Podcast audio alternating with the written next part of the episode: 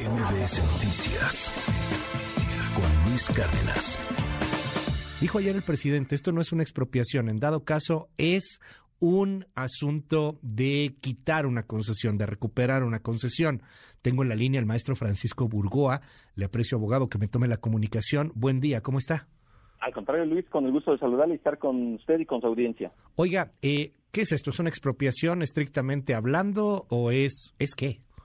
Estrictamente hablando, no es una expropiación, pero se está en el camino para llegar a la expropiación, porque precisamente si nosotros revisamos este decreto del presidente del pasado viernes y que ayer por la tarde se publicó por segunda ocasión el mismo decreto, este mismo decreto que declara como causa de utilidad pública y esta ocupación temporal esos tramos de ferrosura allá en el sureste mexicano, simplemente se está fundamentando el presidente de la, de la República en el artículo 27 por lo que hace a tema de expropiación y también en la ley de expropiación. ¿Por qué? Porque precisamente sus decretos, que aunque en este momento no es expropiación, se debe de fundamentar en la ley de expropiación para llegar a esta declaración de utilidad pública y también esta ocupación temporal. Sin embargo, aquí hay un punto importante que bien lo comentaba este ahorita este Luis, que va en el sentido siguiente. Ayer el presidente lo que decía es que no es expropiación porque solo se expropia lo que es propiedad privada. Falso. Si el presidente dice que quiere recuperar una concesión, eso, pues bueno, se puede entender pero aquí el punto es el siguiente. Cuando hablamos nosotros de una concesión, la ley de expropiación sí contempla la posibilidad de que se pueda declarar como causa de utilidad pública y llegar a la expropiación una concesión tratándose de un servicio hacia el hacia de prestación de servicios al, público, valga ahí la redundancia. Oiga, dígame algo, eh, estamos platicando con el maestro Francisco Burgoa, con un, el eh, abogado constitucionalista Francisco Burgoa, eh, en, en este en este tema que al final de cuentas es una expropiación, que, que bueno, el presidente dice que no es una expropiación, pero en fin, hay que pagarle algo a Grupo México. De pronto, en la narrativa de la gente, se piensa que por una rifa eh, una persona se gana una concesión y se hace millonario, ¿no? Como si fuera casi que la lotería, porque era muy amigo de un poderoso. Pues no es así, o sea, se compite, es, es complicado, eh, uno paga por esos derechos para explotarlo, etcétera. Entonces, al momento de, de, que pasa esto, pues hay una pérdida para una empresa, en este caso para Grupo México, para Germán Larrea. ¿quién determinará qué pagarle y cuánto pagarle? Ya sabemos que al presidente, por ejemplo, se le hace muy caro 9.500 millones de pesos, que es lo que él quería, pero ¿quién determina a final de cuentas de qué tamaño tendría que ser, permítame el, el lenguaje, el sablazo para quedarse con la vía? abogado. Bueno, este, bien comenta ahorita Luis, no es de que alguien se saque este una rifa y ya, tiene que competir y tiene que tener finalmente todo un soporte, una infraestructura respecto, en este caso, del tema de lo del servicio ferroviario.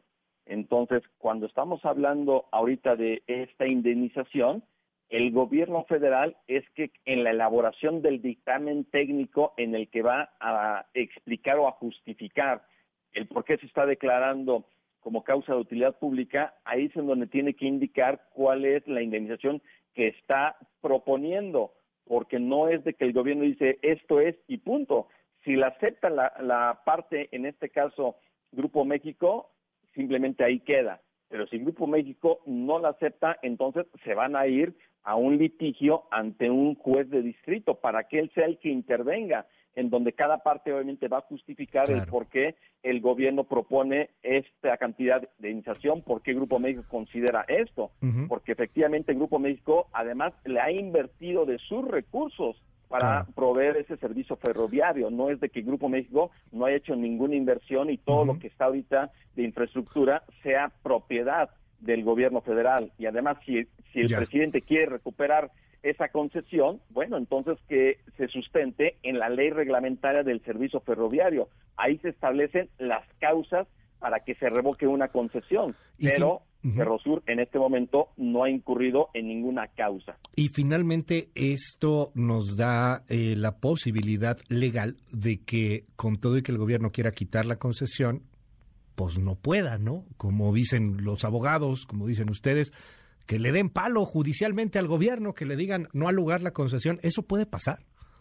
Claro que puede pasar y yo, yo creo que el Grupo México tiene elementos jurídicos para iniciar un litigio y que se pueda revertir esta declaratoria de utilidad pública y ocupación temporal, que además ni siquiera el decreto dice específicamente cuánto tiempo, solamente habla de lo temporal, aunque para esto la respuesta nos la da la ley de expropiación que dice que esa ocupación temporal no puede ser por más de cinco años. Es decir, en términos muy coloquiales, Luis, sí podemos hablar de una expropiación, pero en términos muy técnicos jurídicos aún no es una expropiación pero estamos en el camino de llegar a ella o simplemente de que el presidente aproveche todo este tramo de, infraestructura de ferroviaria en favor del gobierno por el tiempo que quiera antes de cinco años. Cinco años, maestro Francisco Burgoa. O sea, ahí se pueden quedar los militares cinco años.